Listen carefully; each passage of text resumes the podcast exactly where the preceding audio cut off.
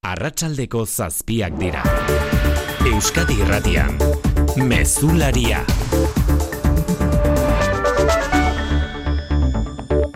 Arratxaldeon guztioi kaleetan indar erakustaldia eginda ari da gauzatzen Nafarroan sektore publiko osorako gaur deitutako greba eguna.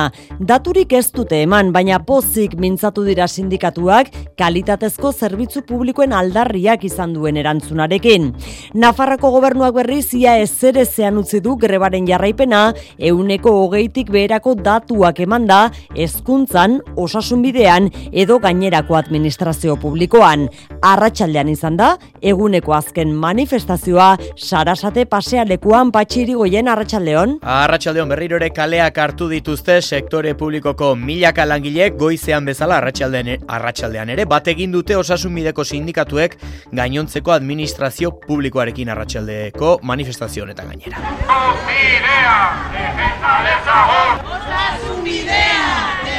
Aurrean pankarta zerbitzu publiko duinen alde egiazko negoziazioa eskatu dute Lab Komisiones Obreras ELA UGT eta Steilasek gobernuari berriz ondorengo mezua izai bujanda ela David Markalain Komisiones Obreras. Nafar gobernuak autogobernua erabili dezala hemengo enplegatu publikoen baldintzako betzeko. Nafar gobernuari tokatzen zaio erantzun masibo honen aurrean, ba erakustea zer egiteko gai dagoen. Kolektibokin akordioak posible direla eta dirua dagoela, voluntate politikoa falta da. Bango gara, e, indar gehiagorekin gure e, negoziazioa rebendikatzeko. Mai orokorrari begira gobernuari erantzunkizuna eskatzen diote mai orokorra etzi bilduko da gobernuak bitartean berriro ere adierazi du lan baldintzako betzeko tartea dagoela soldata igoerentzako berriz ez.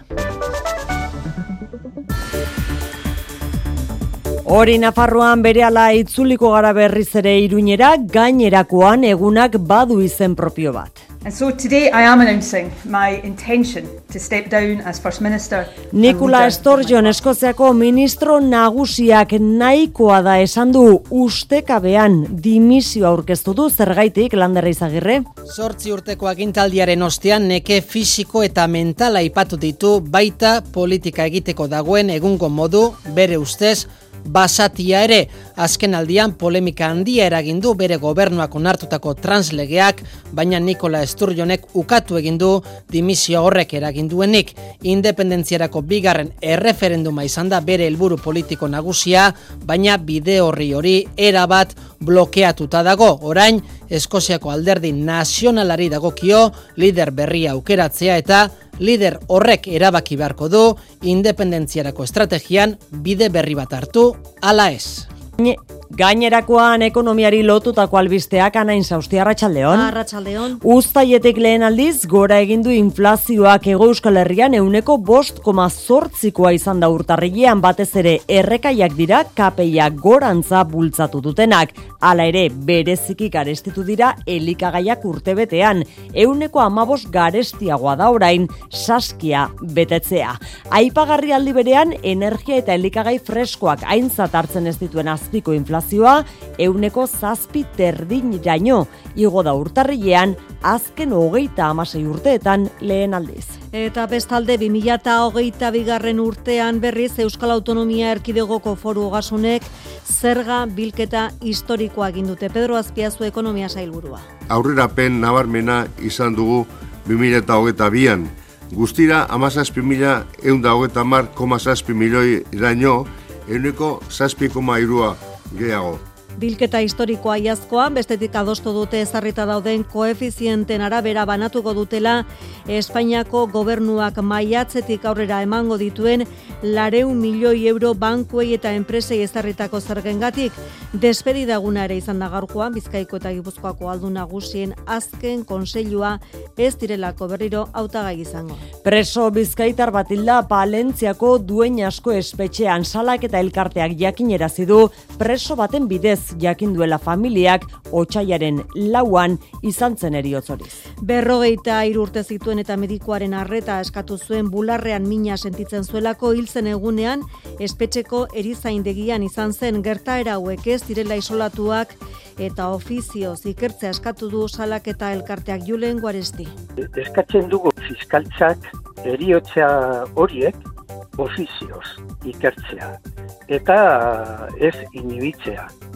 Gaixotasun larria dituzten presoak aske usteko eskatu du salaketa elkarteak. Erromora begira ere bagara ordu honetan da astekoa nagusien etxea eraistearen aurka beste protesta bat goizean lagun bat erietxera eraman behar izan dute ertzaintzak buruan emandako kolpearen ondorioz oraintzekoa zein da giroa Luis Eron Arratsaldeon Arratsaldeon ba Getxoko Erromo auzoko Santa Eugenia plazan une batetik bestera abiatuko da nagusien etxeko egoera salatzeko manifestazioa.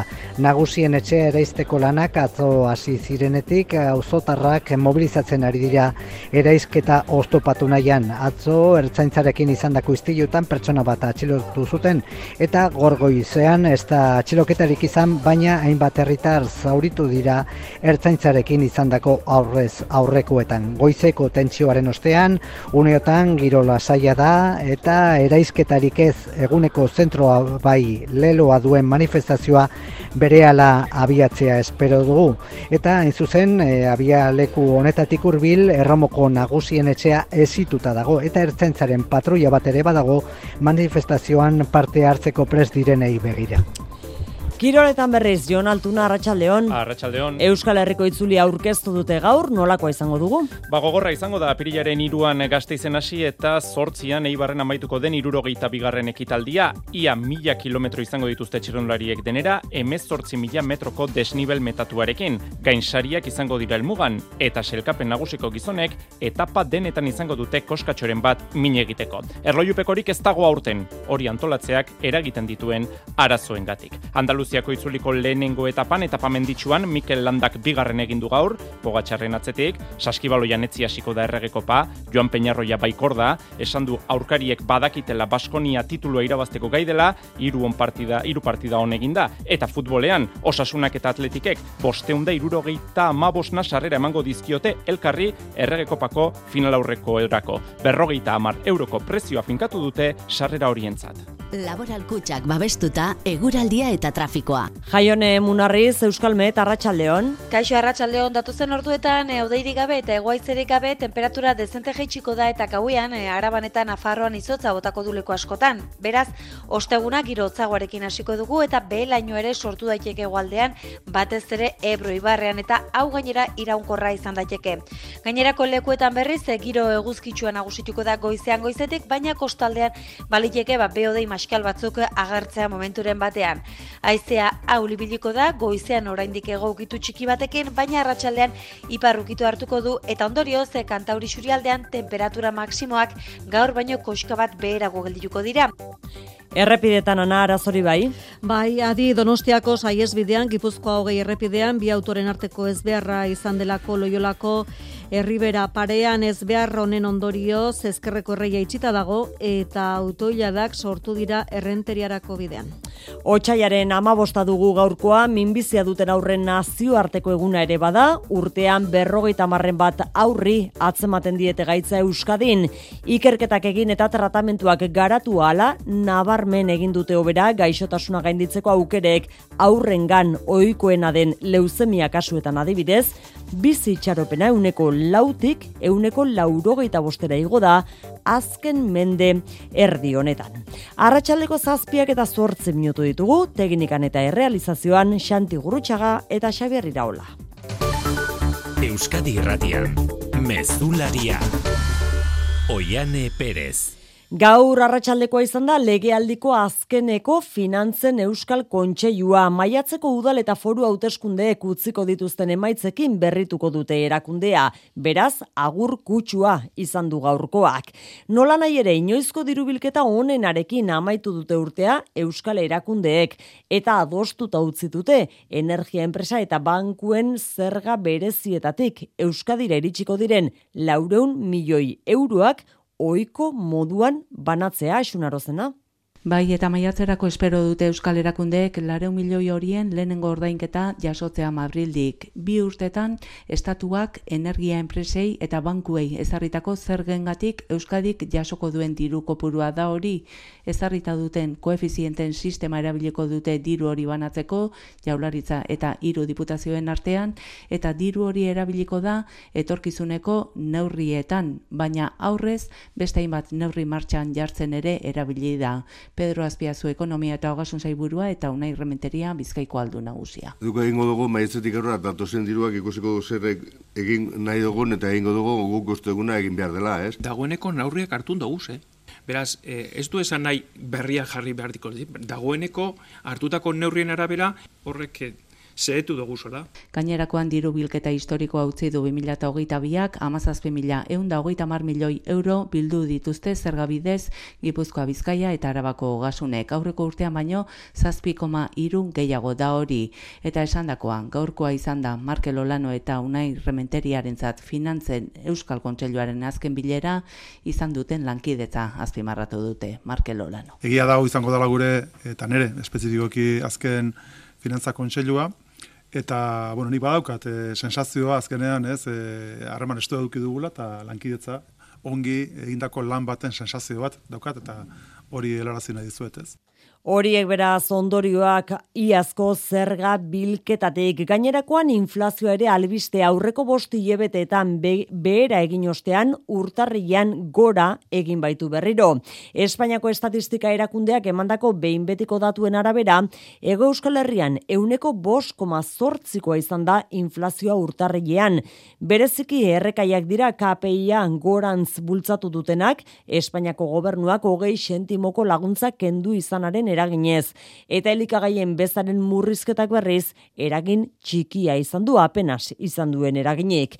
Energia eta elikagai freskoak aintzat hartzen ez dituen azpiko inflazioaren joerak gainera kezkagarriagoa izaten jarraitzen du. Hiru hamar naunditu da Nafarroan eta sei hamarren Euskal Autonomia Erkidegoan ziztu iturria goitia. Euneko zazpikoma irukoa da azpiko inflazioa orain Euskal Autonomia Arkidegoan eta euneko zazpikoma seikoa Nafarroan. Kontua ez da soilik inflazio orokorra baino nabarmen handiagoa dela, hori ere ezoikoa den arren, baizik eta bos puntu handitu dela urte betean. Inflazio orokorrak ordea, beranzko joera izan du aurreko bostila beteetan, baina urtarrilean gora egin du berriro. Bi amarren igo da urte arteko inflazio tasa orokorra ego Euskal Herrian. Batez ere errekaiek eragin dute igoera hori, euneko amaikan garestitu baitire Euskadin, iazko urtarriletik eta euneko ia amazazpi Nafarroan. Elikagaien prezioa berriz, abenduan baino apur bat gutxiago igo da urte arteko tasan, baina hala ere duela amabi hilabete baino euneko amabost garestiagoa da saskia gaur betetzea. Hala ere, niko kuenka ekonomilariak gurean nabarmendu du, bezaren jeitxiera hasi dela zerbait antzematen. Fruta uneko lau koma bi jeitsi da abendutik urtarriera, hau da justo bezaret, bizare dagokiona, ez da. Kontua da, jendeak agin azuaz eh, erreparatzen ze datu bat ematearen. E, esnea zaterako puntu eta erdi jitsi da abendutik e, urterriera, baina eske esnea igazko urtarrietik aurten urtarria bitartean uneko goita mairu gareztutu da horren naiz eta jeitzira txikia izan jendeak ez du egertzen, baina bai, e, beza murrizteak eragin izan dau eta behintzat inflazioari eusten lagundu dio dudabarik. Besteak beste horri esker, hilabete arteko inflazio tasa, bi amarren jeitsida abendutik urtarrilera ego euskal herrian. Eta iruñeragoaz bueltan, Nafarroan, Lab, Komisiones, Ela UGT eta Esteilasek sektore publikoan deitutako greba egunaren aurrean, indarre erakustaldia egin dutelakoan pozik mintzatu dira sindikatuak. Hogeita bederatzen mila langile zeuden grebara deituak, eta bai goizean, bai arratsaldean milaka lagunek bete dituzte iruineko kaleak. Lan baldintza duinen defentsan eta zerbitzu publiko duinen alde gobernuarekin benetako negoziazioa nahi dutela ozen aldarrekatu dute patxi. Nafarroako gobernuak emandako datuen arabera grebaren jarraipena euneko amazazpikoa izan da ezkuntzan, osasunbidean euneko amarrekoa eta gainontzeko administrazioan euneko amalaukoa. Datu ez arago, sindikatuak pozik azaldu dira kaleak beti izanagatik, jendea mobilizatu dela ikusteagatik, diotenez indar erakustaldia izan da eta orain gobernuari daokio erantzutea izai bujanda. Ela, David Markalain, Komisiones Obreras. Nafar gobernuak autogobernua erabili dezala hemengo enplegatu publikoen baldintzako betzeko. Nafar gobernuari tokatzen zaio erantzun masibo honen aurrean, ba, erakustea zer egiteko gai dagoen. Kolektibokin akordioak posible direla eta dirua dagoela, voluntate politikoa falta da. Bango gara, e, maiara, indar gehiagorekin gure e, negoziazioa rebendikatzeko. Ratioak hobetu euneko hogeiko erosalmenaren galera berreskuratu edota behin behinekotasuna euneko zortzira jeistea dira besteak beste eskatzen dutena. Bitartean gobernuaren erantzuna remirezen, ahotxean negoziaziorako borondatea erakutsi du presidente ordeak acudimos a la mesa general con la máxima disposición para el diálogo y el acuerdo. Y acudimos ya con medidas concretas, unas ya por todos ustedes Mai orokorra ostiralean bilduko da eta 2008 irurako iragarritako euneko bikoma bosteko ordainsarien igoerarekin joanen da mai orokorrera gobernuan neurri nagusi gisa eramanen du gainera hori berriz ere argi utzi duelako lan baldintzak hobetzeko tartea dagoela soldatak igotzeko ordea ez. Goizean berriz are publikoko langileak Nafarroako jauregi aurrean protestan ari ziren ordu berean jauregi barruan edabidea deitu dituzte Maria Txibite lendakariak eta Mikel Irujo ekonomiaren garapenerako konseilariak landamengo Volkswagenen elektrifikazioaz hitz egiteko. Iragarri bezala gobernua intereseko izendatu du mila eta hogeita lau milioi euroko inbertsioa. Mende honetan Nafarroak izan duen albisterik onenetakotzat jodu Irujo konseilariak. Mende honetako berri onenetako bat da Nafarrorentzat gaur iragartzen duguna. Ze sekulan ez da eman mila hogeita lau milioiko inbertsio bat hori eta bai eta ziurtatzen dugula e, elektrifikazioaren inguruan dautak, daukagun pauso hori, e, bai dago sektore eta proveedore batzuk, transizio honetan eraldaketak behar izango dituztela, baina era berean honen aurrean, bez bai espero dugu enplegua mantentzea. Euskadi Irratiak jakin duenez, Kutxabanken greba izango da datorren astean ordezkaritza duten sindikatu guztiek deituta. Langileek mezua jaso dute deialdiaren berri emanez, Marian? Otsailaren hogeita lauan egingo dute greba enpresak hartutako neurriek sortutako ezin egona dela eta langile iritsitako mezuak dioenez. Sindikatuekin deialdiaren ingurukoak zehazteko aleginean ez digute informazio zehatzik eman nahi izan, oraindik beraien artean ari muturrak lotzen ari direlako eta gauzak zehazten direnean emango dizkigute argibideak. Hau litzateke Kutxabankeko sindikatuek elkarrekin deitzen duten lehen da biziko greba 2021 batean lan hitzarmenaren negoziak eta eskatzeko egindako lanuzteak ez baitzituzten guztiek elkarrekin babestu eta jarrera ezberdinak erakutsi baitzituzten. Oraingoan sindikatuek beraiek konfirmatzeko zain badirudi eskutik joango direla guztiak. Diru kontuetan polemika berriz, Antonio Garamendi CEOeko patronalaren buruak egin dituen adierazpenetan dugu, bere soldata igoeraren arira Madril Mikel Arregi. Ez dugu Mikel Arregiren adierazpenik, em, Antonio Garamendi CEOeko presidenteak euneko bederatzeko soldata igoera izan du hori ukatu egin du berak Mikel Arregi orain bai? Bai, Antonio Garamendi nazkatuta azaldu da azken egunotan bere soldata igoerari buruz komunikabideetan esandakoekin gezurra direla esan du, soldata euneko bederatzean ez, euneko iruan soilik igo duela laureun mila eurotar arte, eta COE barruan Galiziako patronalaren buruak igoera honen kontra egin duela antena tresen galdera egin diotenean, Garamendik lekuzkan poko hitzak izan ditu. Esto es como cuando hay una violación y dicen que la chica iba minifalda. Esan ez kritika hauek, bortxak eta jasan duen emakumearen kasuan, errua minigonari botatzea bezalako direla, Espainiako patronalaren buruak dio, enpresarien kontrako kanpaina martxan jarri dutela, eta orain honetan, bera dagoela kritiken erdigunean. CEOek bere soldata publiko egin ezarren, garamendik dio, patronaleko kidek erabakita hartu dutela erabaki hau. Zure etxea efizienteagoa izatea nahi duzu? Jakina. Eta argiaren fakturan aurreztea. Eta gasarenean. Eta orain diru laguntzak dituzte. Inbertitu efizientzian. Egin zure etxe bizitza efizienteagoa eta jasangarriagoa eta aurrezten lagundi ezazula. Informazio gehiago zure bulegoan eta laboralkutxa.eu selbidean. Laboralkutxa, bada beste modu bat. Mugikortasuna maiatzeko udal eta foru hauteskundeen biran ibiliko den gai nagusietako bat izango da zalantzari gabe. Hildo horretatik ezagunak izan dira arlo horri dagozkion desadostasunak hiriburuetako gobernukideen artean. Oraingoan Bilbon sortu da eztabaida sozialistek kudeatzen duten mugikortasun saiak proposatu duen proiektuarekin. Kale nagusiko zati batean ibilgailu pribatuari bidea istea olatzarriola bengoa. Eunda larogei metrok eragin dute eztabaida plaza biribila eta urkixo zumarkalearen arteko kale nagusi zatia hain zuzen. Lanik egin beharrik gabe ibilgailu pribatuari sarrera moztea proposatzen du mugikortasun sailak nora abete sozialista buru. Ikertu dugu, oso datu onak atera dugu eta gure aldetik, alde sozialistatik eta mugikortasun sailetik pres gaude martxan jartzeko.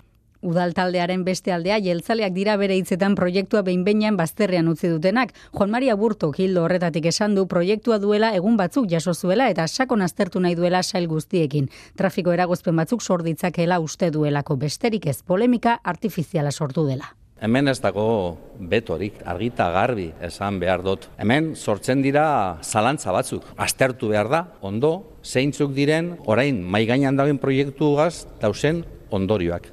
Oposiziotik EH Bilduk eskatu du alderdikeriak alde batera utzi eta kale nagusiaren lehen zatia oinezkoentzat bihurtu bezatela lehen bailen ala jasotzen duelako 2018an alderdi guztien artean adostutako mugikortasun planak argitu behar da nola nahi ere plan horrek 2030 arteko indarraldia duela. Palentziako duen asko espetxean hilden preso bizkaitar baten eriotzaren berri eman du salaketa elkarteak. Beste preso baten bidez jakindu familiak berrogeita hiru urteko presoa otxaiaren lauan hiltzela. Preso bizkaitarrak medikuaren arreta eskatua zuen bularrean zeukan mina hartatzeko Jose Juan Ugalde. Hilzen egunean bertan espetxeko iriz zeindegira joan zen eta arratsaldeko kontaketan aurkitu zuten hilda funtzionarioek familia jakin duenez. Beste preso batek informazio eman ondoren, familia kiriko erietxe guztietara dituta jakin zuen senidea etzegoela inon ingresatuta. Eta alako batean lortu zuen espetxeko zuzendariarekin elkartu eta eriotzaren berri izatea. Gerta erauek ez direla isolatuak esan du salaketa elkarteak espetxetan osasun zerbitzuak urriak direla eta eriotzei buruzko informazioa eskutatu egiten dutela salatu du. Horrez gain, presoen familiei informazio inpartziala emateko eskatu du. Julen Guaresti salaketa. Eskatzen dugu horrez aparte ere, beti fiskaltzak eriotza horiek ofizioz ikertzea. Eta ez inibitzea ez, orain gertatzen den bezala. Salak eta elkarteak eriotze honi buruzko jarrera azaltzeko eskatu die Eusko Jaularitzari eta Euskal Alderdi politikoei. Bilboko portuak Ameriketako merkatua erakarri nahi du, ipar zein ego Amerikako trafikoa aztea du helburutzat eta horretarako edukiontzien bigarren itxas terminal bat eraikiko duela jakinerazi du. Eskaintzak aurkezteko epea apirilean amaituko da eta udan esleitzea aurrikusten dute maitan esubijana. Bai, Amerikarako trafikoa tonaka hasi nahi du portuko agintaritzak eta joan etorri horiek handitzeko edukiontzien beste terminal bat ere asmo du agintaritzak lehiaketa publikoa deitu du eta lizitazioa udan ematea espero dute Ricardo Barkala portuko presidentea. Ampliar nuestro ámbito de captación de de tráficos a toda la costa este de América, tanto del norte como la central y la del sur y África también. Aurre ikuspenen arabera, eun milioi euroko inbertsioa izango da eta dagoeneko nortzuk diren zehaztu gabe eskaintzak jaso dituztela diote. Terminal berriaz gain baina ezinbestekotzat jotzen dute trensarea hobetzea, merkantzien egoaldeko saiesbidea eraikitzeko atzerapenek kalte handiak eragiten dituztela eta kezkatuta hitz egin du. Esto como la alta velocidad y otra, y otra y otra y no termina nunca de, de plasmarse, ¿no? Al puerto más importante del eje atlántico le está haciendo mucho daño. Une honetan renferekin elkarbanatzen ari baitira trenbideak eta edukiontziak pilatzen ari dira. Ia zeuneko bost koma bat azizen trafiko orokorra bereziki petrolio eta gasaren garraioak izan du azkuntzarik eh, handiena baina oraindik ere ez da pandemia aurreko datuetara iritsi. Gaurtik aurrera eska dezakete familia zaurgarriek Ukrainako gerrak eragindako krisiari aurregiteko onartutako berreun euroko diru laguntza ordainketa bakarra izango da eta martxoaren hogeita maikar arte eskuratu izango da. Euskal Herritarrak ere hasi dira Espainiako gobernuak estatu osorako eskaini duen laguntza eskatzen. Lehen orduetan, 2000 eta berreun eskaratik gora izan dira Euskal Autonomia Arkidegoan, mila eta zazpion bizkaian, laureun araban, eta eun da hogeita zazpi gipuzkoan. Nafarroko gobernuak ez du daturi plazaratu. Eskaerak foru hogasunak ari dira bideratzen. Zergabidea plataforman dagoen formulario baten bidez egin behar da eskaera. Eta eskabidea betetzeko beharrezko izango da, bak, bak, ku edo ziurtagiri elektronikoa izatea. Eskaera egiteko bete beharreko baldintzak onako hauek dira. Bizikidetza unitatearen errentak hogeita zazpi mila euroti berakoa izan behar du bi mila eta hogeita bian. Eta ondarea, iruro hogeita mila euroti berakoa ohiko etxe bizitza kontuan hartu gabe. Ezingo dute laguntzari jaso, bizitzeko gutxieneko errenta edo pentsioren bat kobratzen ari direnek. Hori Espainiako gobernuak familia zaurgarriei eskeniko dien laguntzari dagokionez, baina gogora dezagun inigo urko juleen dakariak onokoa, e, onokoa iragarri zuela ikasturte hasieran. Berreun euroko laguntza zuzena hilean, ardurapeko semea edo alaba bakoitzeko hiru urte bete arte. Bada zurin etxe berria zertan da jaurlaritzak iragarri zuen laguntza aura?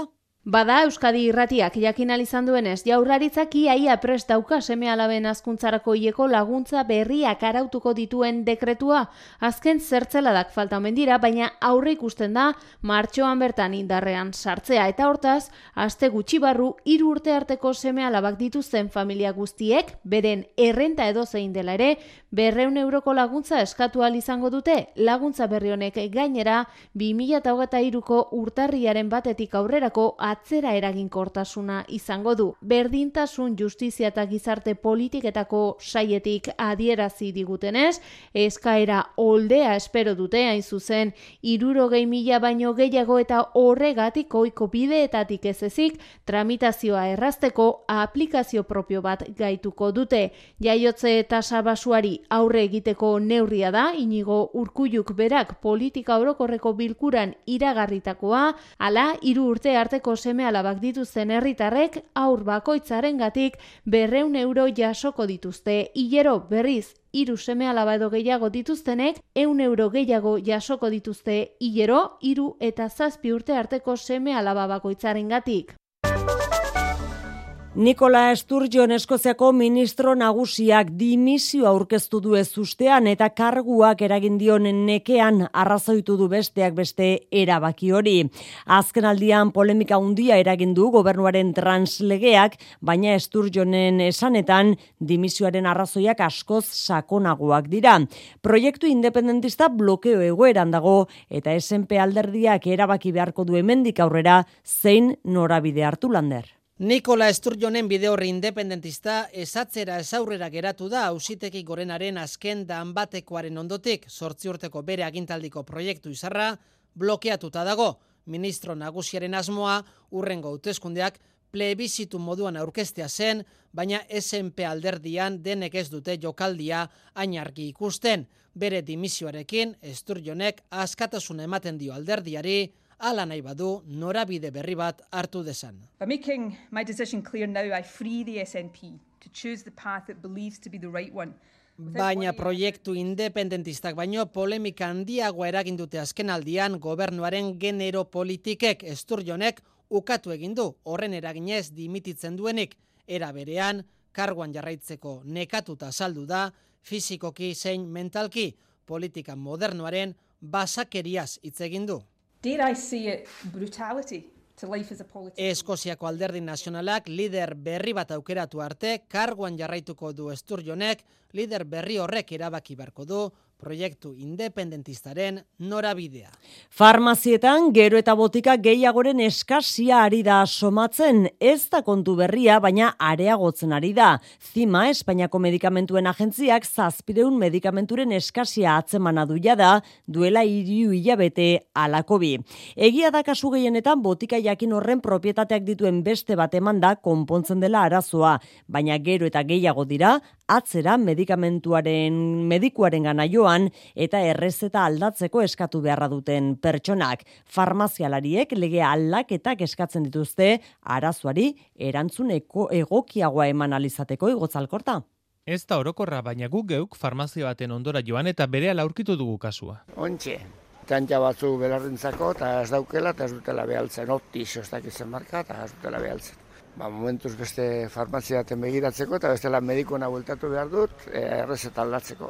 Botiken eskasia areagotze honetan hainbat faktore daude, bereziki lehen gaien prezio igoera eta garraioa aipatu dizkigu estibaliz goien etxeak gipuzkoako farmazilarien elkargoko zuzendari teknikoak. Oraingoan gainera medikamentu oso ezaguna falta dira eta horrek nabariago egiten du eskasia. Orfidal, umeen amosizilina edo eferalgan esaterako. Gehienetan generiko emanda konpontzen darazoa, baina ez beti. Hori dela eta lege aldaketa eskatzen dute farmazialariek eskumen handiagoa izatea, esaterako sendagaien forma aldatzeko estibaliz goien etxea. Ba, komprimidu bat sobre baten gatik, edo kapsula baten gatik, inkluso dosiak, ez? Osa, aldaketa batzuk egin alizan ez gero, mm, ba, alko genituzke, ba, hornidura arazoiek konpontu asko botiketan. Legeak ez du usten. Argi esan behar da egoera ez dela oro larria, gehienetan farmazian bertan ematen zaio irten bidea, eta kasu batzuetan errezeta aldatzea eskatu behar zaio medikuari. Noiz arte, hori momentuz inork ez daki erantzuten.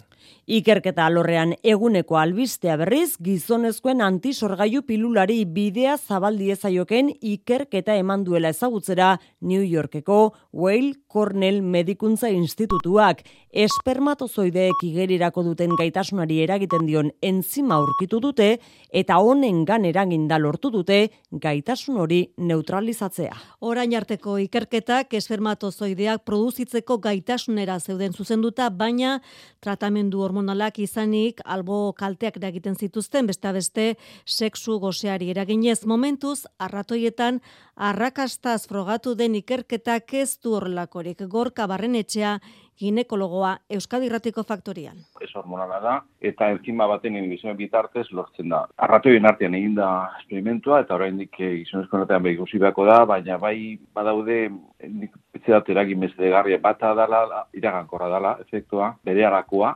eta itzugarria. Eta hori da, gure ustez oso importantea. Eta hormonak eh, ez inibituz, ba, gizonezkoen eh, gogoa sexua izateko eta ez da, da datuko dosi bakar batekin bi ordu terdiz ugalkortasuna etetea lortu dute zientzilariek eta eraginkortasuna euneko eunekoa da.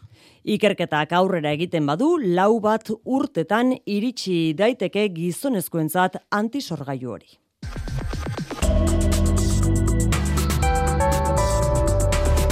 Euskadi Irratian eguraldia eta trafikoa. Marian, errepidetan zaberri? Ba, arreta une honetan, bereziki Bizkaia irumila bosteunda berrogeita iru errepidean, diman otxandiorako norabidean, autobus batek eta kotxe batek istripua izan baitute. Hasiera batean, errepidea guzti zitsi dute, dagoeneko ari dira txandaka trafikoa bideratzen bi norabidetan, baino auto hilarak sortu dira. Aldiz, donostiako saiesbidean lehen aipatu ditugun auto hilarak, dagoeneko konpondu dira, bi kotxek izan dute, loiolako herribera parean istripua, orain kotxe erarik ez dago, baina oraindik trafikoa motela da, beraz, arretaz gidatzeko gomendioa.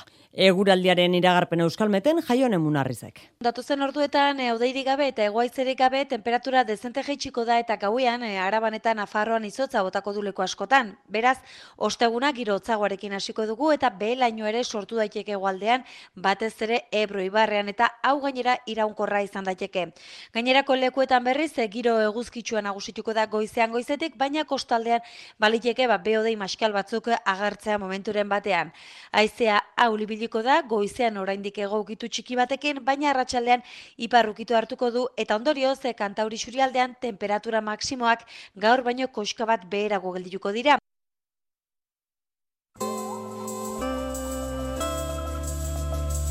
Mesularia gertukoak. Gipuzkoak lanean jarraitzen du errepidesaren nagusia adimentsu, konektatu eta jasangarri bihurtzeko prozesuan. Gipuzkoako Living Lab programaren baitan proiektu pilotuak erabiliko ditu aldundiak horretarako. Dagoeneko frogatu dute orioko bidesarigunean ibilgailu bakoitzaren kutsadura neurtzen duen gailua. Orain datuak aztertu eta lurralde osora zabaltzeak urratsa emango e, zabaltzeko urratsa emango dute. Bestalde, beste proiektu batek txirrindularien segurtasunerako urratsa emango du Axer Rodrezola. Dagoeneko gauzatu den proiektuak ibilgailu bakoitzak isurtzen dituen gai kutsatzaileak neurtu ditu. Gailuaren almenak eta gabeziak aztertuko dituzte orain eta lurralde osora zabaltzeko urratsa emango dute. Aintza neoi arbide bide azpiegituratako diputatu. Martxan jarriko benuke gure e, gaitasun handiko errepidetan kutsaduraren kontrola, kontzientziazioa eta baita ere honek eskainiko liguke tarifikazio justuago bat egitea eta barrez. Hori bonifikazioen bitartez bideratuko litzateke orduan eta gutxiago kutsatu orduan eta bidesari murritzagoa ordaindu. Hori da ekuazioa. Europak eredu hori ezarriko du 2000 eta eta bostean. Bestalde bide segurtasuna bermatzeko erabiliko dira gailuak. Kasu honetan, txirrendulariak antzemateko gailuak izango dira, kokatuko direnak gidariak bere nabigatzailean horren berri izan dezan. Gune estrategikoa hautatu dute. Ba, oso leku komplikatu batean eta gaina istripularriak egon diren leku batean, hau da, gantxurizketan. Da, hain zuzen ere, bide segurtasun hori bermatzeko eta batez ere txirrindularien segurtasuna bermatzeko. Da, torren astetan gauzatuko den proiektu honen abisuak errepide seinaletan eta autoetako gailu adimentsuetan jasoko dira. Nafarroan berriz, legardako udalak Santa Cecilia ermita ofizialki estrenatu du gaur arratsaldean eraikinak berrogei urte inguru zeramatzan aurri egoeran eta orain ba birgaitu egin dute. Aitzitik kanpoko itxura ermitarena mantendu badutu ere, hemendik aurrera ez du erabilera erligiosorik izango. Antolatuko diren ekitaldien artean, ezkontza eta hileta zibilak edo kulturrekimenak daude aitorperez. Santa Ceciliako ermita Cecilio Azkarate legardako semeak eraiki zuen Kuban egun eta gero dirutze irabazi eta herrian hainbat inbertsio egin zituen herrikidei laguntzeko. Joan den mendeko berrogi garren amarkada zen, baina hogeita mar urte beranduago, irurogeita margarren amarkaderen amaieran, eraikin aurri egoeran zegoela azaldu digu Silvestre Belzunegi alkateak bada udalaren azela baliatuz, 2000 eta emeretzi garren urtean eraikina birgaitzea erabaki zuten pixkanaka egin dute eta kanpoko itxura ermitarena mantentzea erabaki erabaki duten arren benetako erabilera oso bestelakoa izango da alkatearen hitzetan ohiturak aldatu egin direlako. Serían las celebraciones, tanto matrimonios como, como despedidas de personas... Beltzunegik azaldu duenez, hileta eta ezkontza zibilak, kultur eta berdintasun ekimenak antolatu edo telelana behar duten entzako gune gisa ere erabili nahi dute. Eun eta hogeita mazazpi biztan ledituen herri honetan denek ez dute begionez hartu erligioa Santa Cecilia ermitatik at ustea, baina alkatearen hitzetan gehienek ondo ikusi dute azkenean herriak jarduera kantolatzeko lokal bat izango baitu. Hori legardan gazteizen geratzen diren telefono kabina gutxi horiek berriz erabilera berriak izango dituzte. Liburuak trukatzeko edo bizikletak konpontzeko gune bihurtuko dira Mikel Saez. Telefono kabinak gure hirietako eta herrietako paisaiaren osagarri bat izan dira hainbat amarkadetan. Mugikorren etorrerak eta edapen zabalak beren gainbera ekarri zuten asko eta asko desagertuz joan dira gure kaleetatik, baina gazteizen batzuk geratzen dira oraindik. Telefono kabina zarrei bizitza berri bat eman nahi die udalak. Hori dela eta, gazteizko arte eta goimailako diseinu eskolarekin hitzarmen bat sinatu du bertako ikasleek eskuartze artistikoa egin dezaten. Hala ere, itxura berritzetik arago eraman nahi dute ekimena eta beste erabilera batzuk eman telefono kabina zarrei. Bada, irsi araba, gizarterako institutuak balizko erabilerak zehazten dituen proiektu bat egin du. Liburuak trukatzeko toki, udal informazio puntu edo bizikletak konpontzeko gune bilakatzea proposatzen du guztira iriko auzo desberdinetan kokatuta dauden sai kabina zahar berrituko lirateke. Kale eziketako udal programaren barruan kokatzen da ekimena. Besteak beste, ondakin gutxiago sortu, birziklatu eta berrerabil kontzeptuak lantzea da helburua. Kultura leioa. Arriaga antzokiak la lucha por la vida antzez lana estrenatuko du ostiralean Pio Barojaren hiru eleberria abia puntu hartuta Jose Ramon Fernandezen egokitzapena da.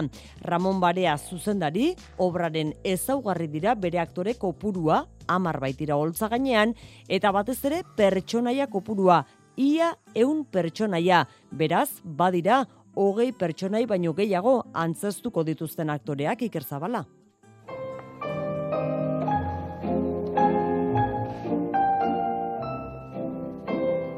La lucha por la vida antzeslanak Pio Barojaren hiru eleberridun trilogia antzerki formatura eramaten du. La busca, mala hierba eta aurora rojaren gertakariak biltzen dira antzeslan hontan eta ala Madrileko emeretzi garren mendeko giroa hartzen da Manuel Alcázar pertsonaiaren bitartez. Arnatz puertas da honen aragitzearen arduraduna kontatzen digu Manuel Alcázaren historioa, amairu amala urtekin Madrilera ertzen den gaztetxo bat, bere garapena eta garai hartan e, emeretzi garren mendearen amaieran zegoen Madrilen giro, abiadura, miseria guztia kontatzen digu. Todo el mundo tiene derecho al bienestar, sí, y todo el mundo tiene derecho a edificar en la luna, pero Podemos no. Antzestaldea oso luzea da, Ramon Barea zuzendaria ere, holtzan dago, Jone Irasabal, Itziar Laskano, Sandra Martín, Alfonso Torregrosa, Leire Ormazabal, Diego Pérez, eta entzungo dugun olatzen ganboarekin batera. Bizati dira, lehenengo partia oso askardoa, erritmo asko dauka, komedia gehiago eta bigarren partia ja sartzen gara anarkiaren munduan eta eta nik uste hori daudela ikutu dramatikoak. Testua eta aktore lana dira la lucha por la vidaren inderguneak produkzio minimalista dela esan genezake. Castillo Suarez idazlea, poeta eta euskaltzaina kolerkian sari ugari eskuratu ditu. Bere liburuak sei bat hizkuntzetara itzuli izan dira eta zazpigarren poema liburua aurkeztu du gaur, Alaska, Mari Jose Uria. Itoitzeko urtegia egin zenean, urak hartu zituen herri eta naturgunei buruz filmak egin dituen Magi Barber zinemagileak esandakoa izan zen poema liburonen abia puntua. Castillo Suarez poetak berak esan duenez, nola egin gertukoa izan eta galdu dugun leku baten dolua. Norbanakoaren doluaren idoia hori hartu nuen eretako. Oso nabarmenanetako zen zuaiz txuriska batzuk urak hartuta. E, goiko partea ikusten zen da bekoa Bekoa ez, baino zuaitzoiek hilda zeuden. Ustez biziri dauden gauza batzuk, baino barrenean utxik. Liburuari izenburua ematen dio Alaska altxasuko etxegarateko hotelak bidaiariz eta turistaz betea egoten zen, bera ere tarteka joaten zen piztina zuen lekuak eta duela hogei urte itxi zen errepide berria egin ondoren, abandonaturik dago eta irudi horrek eramandu tokiekin lotzen gaituzten ari ikusi zinei buruz idaztera. Amets baten bitartez, ba, saltzea ba, azkenean ze lotura daukagun guk ba, gauzekin eta tokiekin, ez? Eta gogoratzen ari da, aur denboran e, alaskara joaten zena. Eta akordatzen da, zaskotan, ba, nire emakume batek esan zidan, denok daukagu alaska bat bihotzean. Erdizka auritzen duzun zerbait? Eta sarrera narratiboa idatzi du ametsa helduleku hartuta, poemen testu inguru modura. Ideietako bada, bizitzak azkenean beti emate izula utxuneak betetzeko moduren bat. Naturarekin duen harreman estua da idazlearen poemen irudien iturria. Indarrandiko irudi eta ideiak biltzen ditu oraingoan ere. Xavier Mendiguren elkarreko editoreak nabarmendu duenez. Eta kiroletan Jon Altun Arratsaldeon. Arratsaldeon. Euskal Herriko itzulia aurkeztu dute gaur. Eta beti bezala gogorra eta menditsua izango da.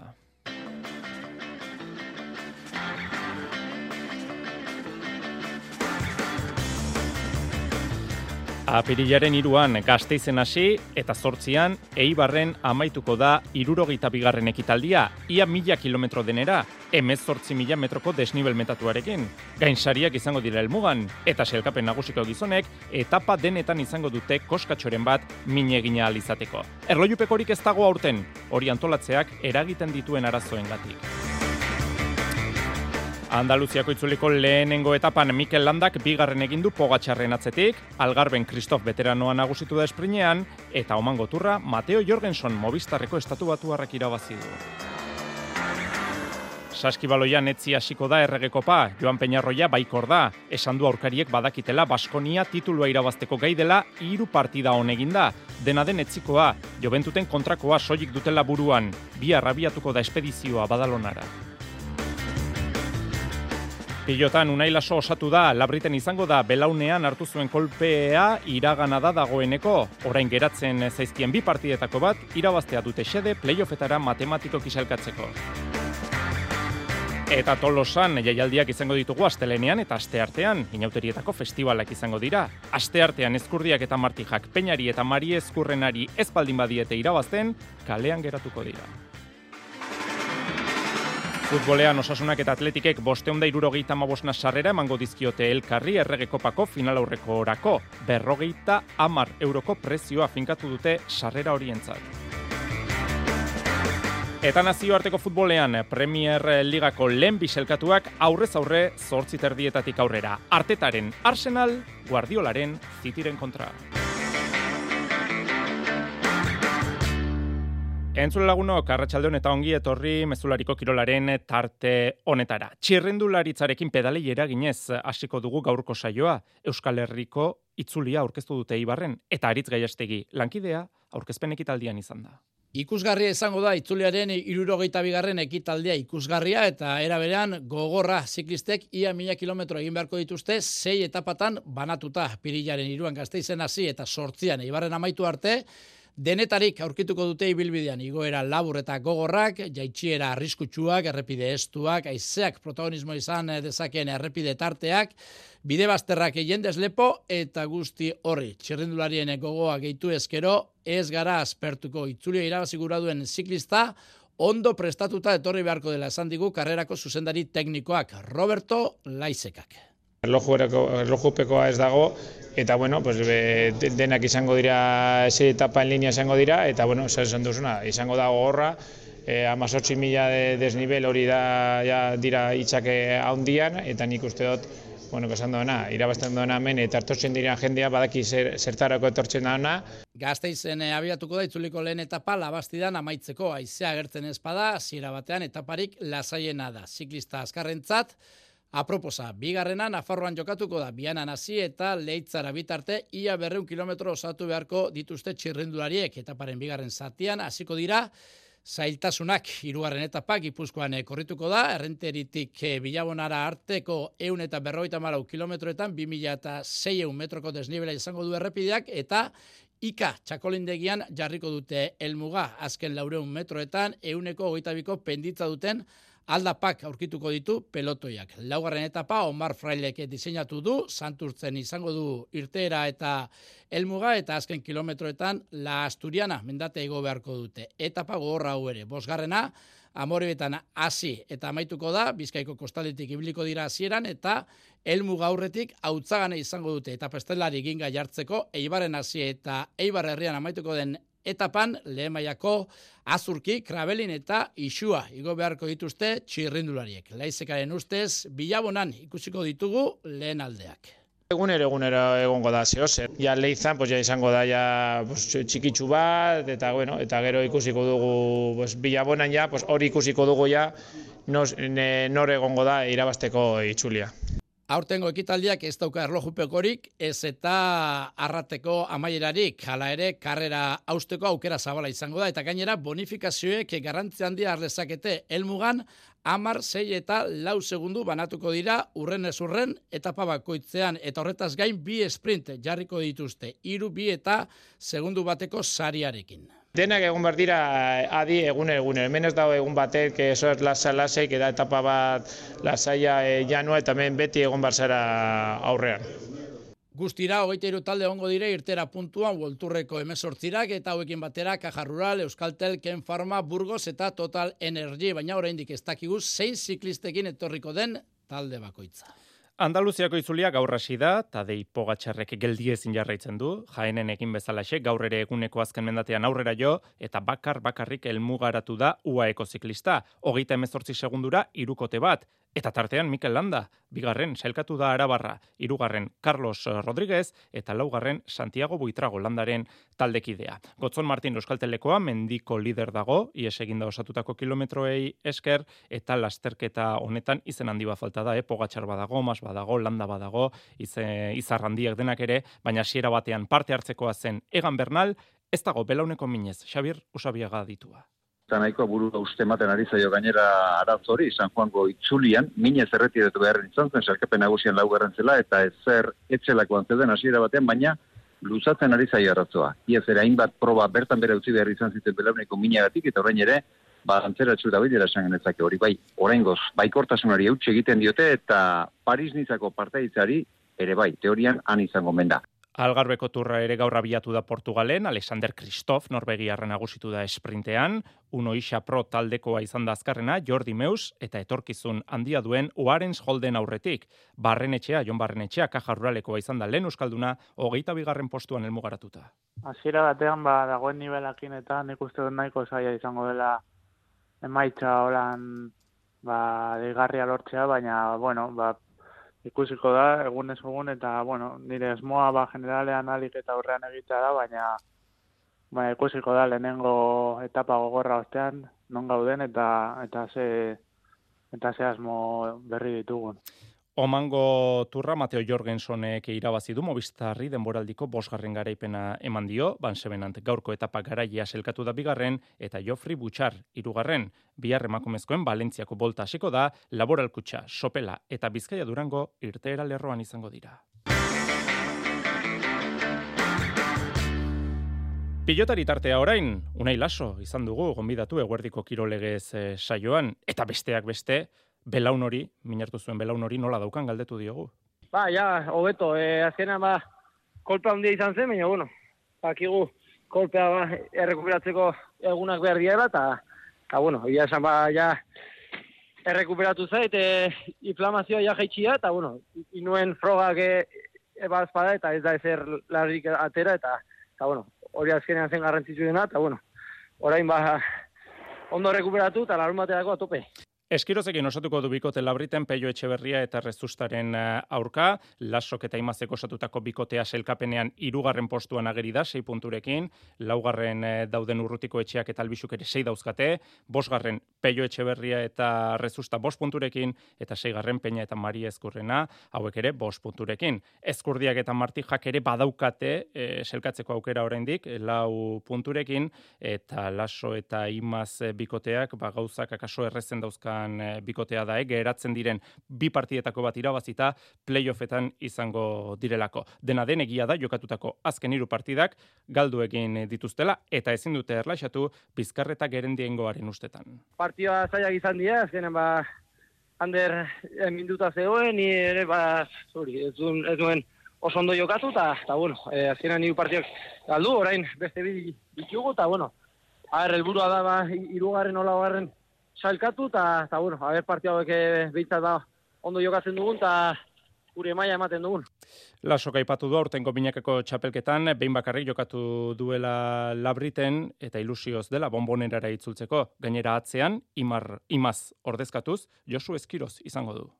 Bai, maia ona ematen nahi da, ni banekin, ba, ba lehenengo, lehenengo maia jokatzeko maia zuela, eta, eta bueno, e, e, demostratzen ari da, oso pilotaria da, eta, bueno, aberre, laun baten e, biok elkarrekin partio nahi dugun, eta, eta, bueno, egurra ematen digun, pei hori eta, eta bainatei.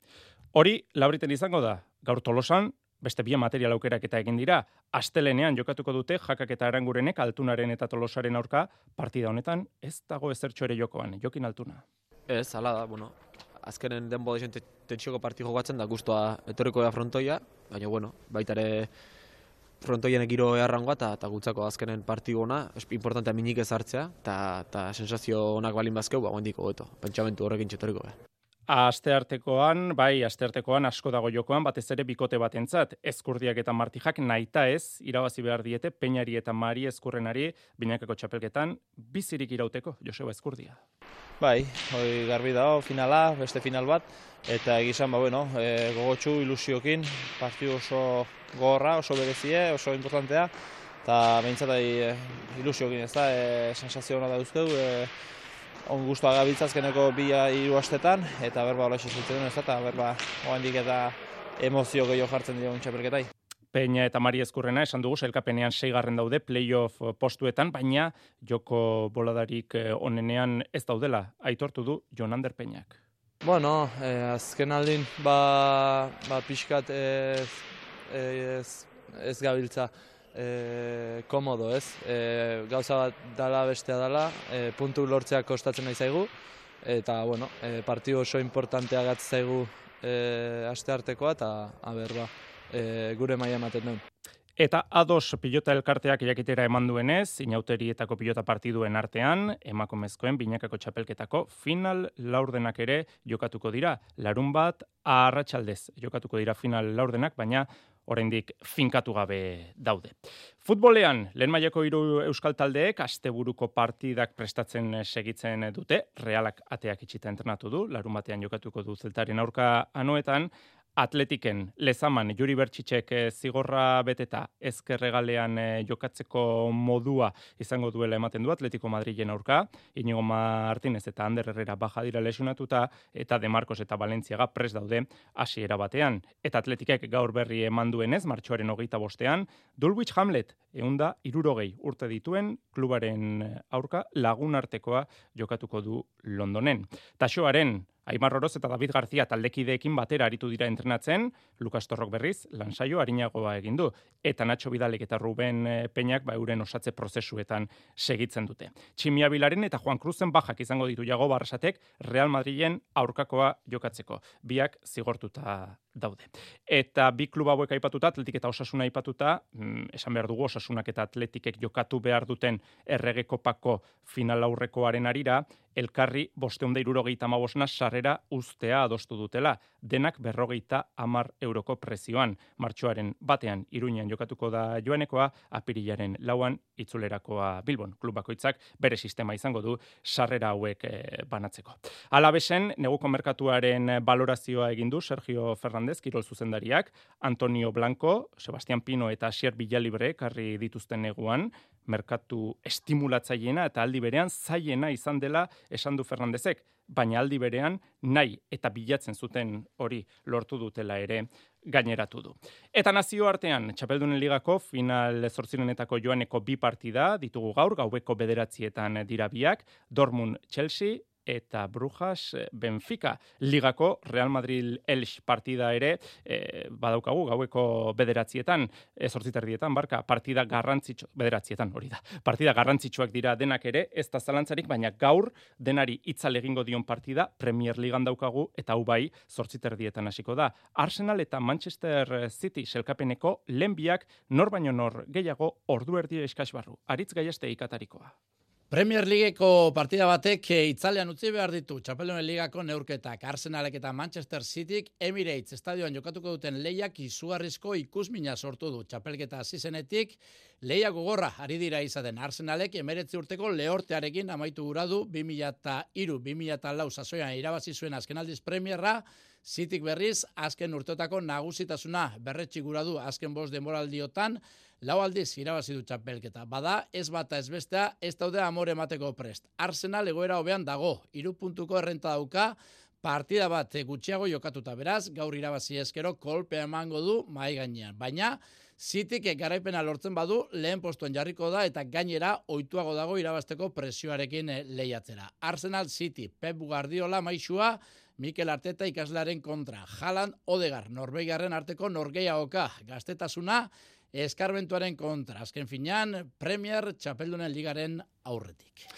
Saskibaloian Baskoniak etziasiko du erregekopa badalonan, joventut, etxeko taldea izango du arerio final laurdenetan, bihar abiatuko da, kazu Baskoniaren espedizioa Katalunia aldera, koar, gaur Joan Peñarroiak gosari informatiboa egindu kazetariekin, esan duan bizioz eta konfiantzaz beteta doazela, pausoz pauso egin nahi dutela bidea, baina taldeak bere maila ematen badu, finalean, egon eh, daitezkeela ere uste du. Ostiralekoan pentsatu ze, eh, doazela hori ere argi utzi nahi izan du. Eta ez doazela ara partida bakarra jokatzea, jokatzera pentsamenduan hirugarrena irabaztea daukate. Aurkariek gainera ba omen dakite, hiru egun on izan da, titulua lor dezakeela kasu Baskoniak hori esek Juan, Penai, Joan Peñarroiak gaur esan dituenak. Eta emakumezkoetan bihar jokatuko da ligako hogeita bat garren jardunaldia, hiru euskal, part, euskal taldeen partidak onakoak izango dira, zazpiter dietan ideka gipuzkoa Bartzelona, eta zortzietan Kanaria handia araski, eta Zaragoza Gernika partidak jokatuko dira.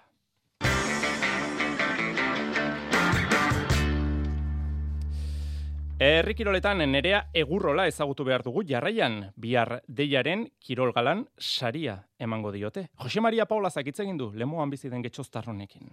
Txinga eramaten egindako marka aitzaki ona da nerea egurrolak herrikirola bizi izaten ari den eraldaketa zitzegin dezan. Hogeita amar urtego ibilbidean denetik ikusi du getxoztarrak sokatiran hasi zen aurrena, baina txinga, trontza eta ingudea tartekatu ditu ordutik soka utzi gabe. Gaurko ohitura da, nonbait, harria jasotzea eta aizkoran egitea. Egurrolak landu izan dituen disiplinak alako bultzatarik gabe daude. Postasun handia nabaritu nola nahi, emakumezkoek herrikirolari azaldu dioten atxekimenduagatik. E, ba, ba, postasuna, egia esan da bai. E, holan e, beste emakume ikustea. Bai, bai egia da gehien gehien, osea, herrikirol gehienetan daudenak, e, osea, dauden neskak direla, wala, orain orain hasi direnak e, bai harri harri jasotzen eta aizkoran, ez? Igual beste disiplinetan ba jende gehiago falta dela eta gero bueno, ba sokatira, baina bueno, beste herrikirol disiplina horietan ba igual i, e, txingeta, txingak gudeta hor ba jendikitzi. Egurrolak deia egunkariaren kiroletako sarietako bat hartuko du bihar Bilbon Euskalduna jauregian. Eteintxo bat egin beharko du bere egunerokoan eta Irlandako munduko sokatira txapelketan jarrita duen helburuan. Aurretik hori bai, Euskadiko txapelketa eta hor gaztedi tiralariz justu da bi. Bai, alan da. Justo, justo geratu gara talletxoa osatzeko, baina, bueno, ja zapatu honetan bai eukiko dugu txapelketa, eta Euskal Herriko txapelketa, eta, bueno, ja Irlanda, Irlandarako martxorako ba, ba prestatzen. Nerea egurrola, erreferentziazko kirolari, gertagaitzak ziruditen ametsak betetzeko lan handi egin duen emakumezko kirolaria, Euskalduna jauregian sari hartu bezperan. Eskubaloian entzat azken minutua Europa Ligan eh, bidasoa irunek amore eman zuen atzo, hartalekun hogeita mabi eta berrogei, Fuxe Berlinen eh, aurka, talde indartsuaren aurka, alere selkapeneko irugarren postuari eusten dio bi jardunaldiren faltan. Zaporozie, azken selkatuaren aurka jokatuko dute datorren astean, eta azken jardunaldian, demultzoan, bigarren den, Arhaus talde Danimarkarra jasoko dute etxean, Ander Rugarte. Hirugarren postuaren bila goatze eta bueno, eh orain gelditzen dira bi partido, baina bueno, eh irabazte baldin baditugu, ba uste dut hirugarren postori lortuko dugula. Orduan, ba, bueno, asko gelditzen da eta eta bueno, e, horrengo astean Alemanian ba saiatuko gara berri hori irabazten. Aurrez, etzi asobaligako neurketa jokatuko dute Torrela Begaren aurka gaueko bederatzi terdietan. Guraldeti besterik ez, ondo izan agur. Iluntzeko zortziak dira. Euskadi Irratiko Informazio Zerbitzuak. Albisteak.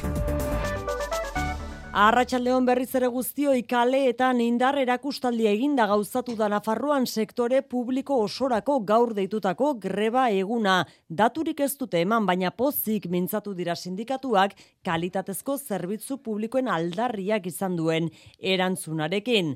Nafarrako gobernuak berriz, ia ezerezean utzi du grebaren jarraipena euneko hogeitik beherako jarraipen datuak eman da, ezkuntzan, osasunbidean eta baita gainerako administrazio publikoan ere.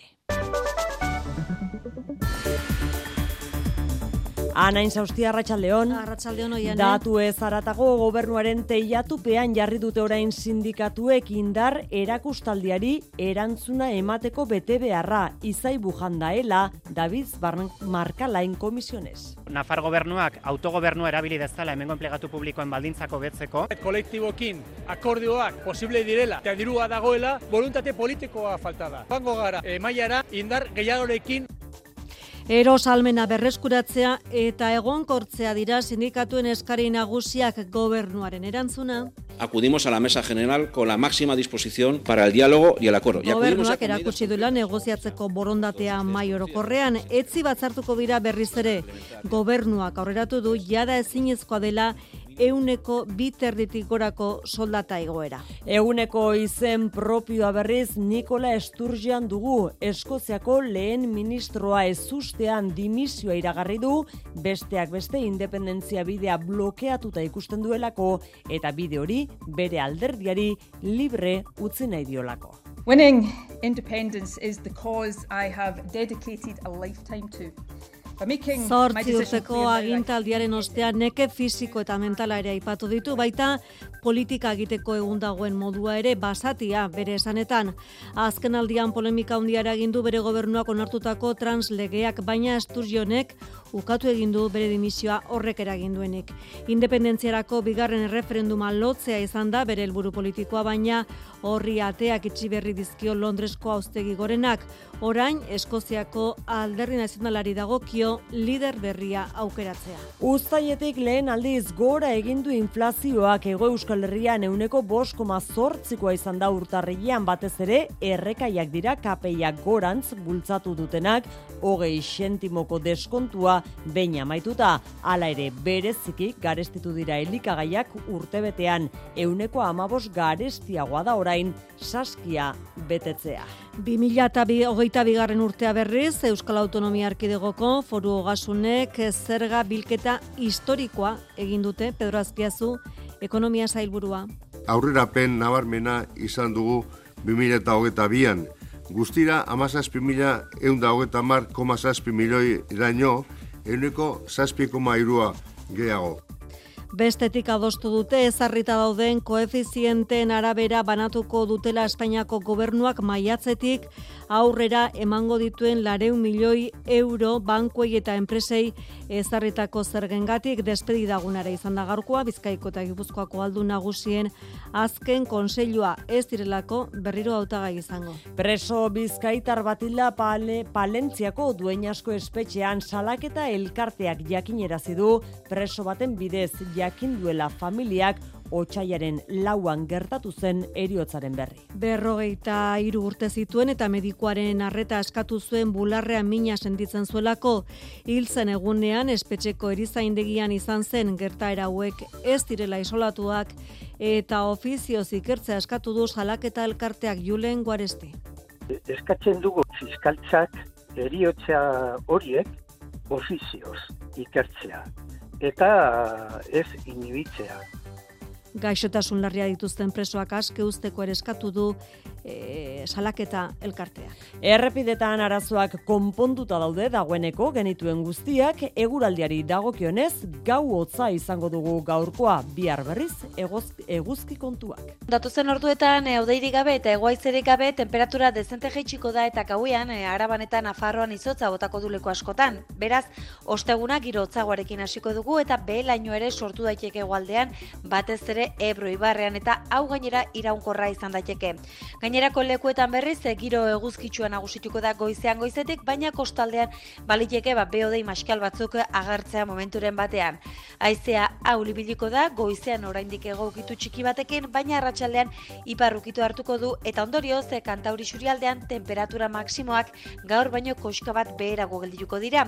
Giro bikaina beraz, bihar ostegun gizenerako arratsaldeko zortziak eta bost minutu dira, bihar itzuliko garagu beti bezala arratsaldeko zazpietan, bihar arte, ondo izan.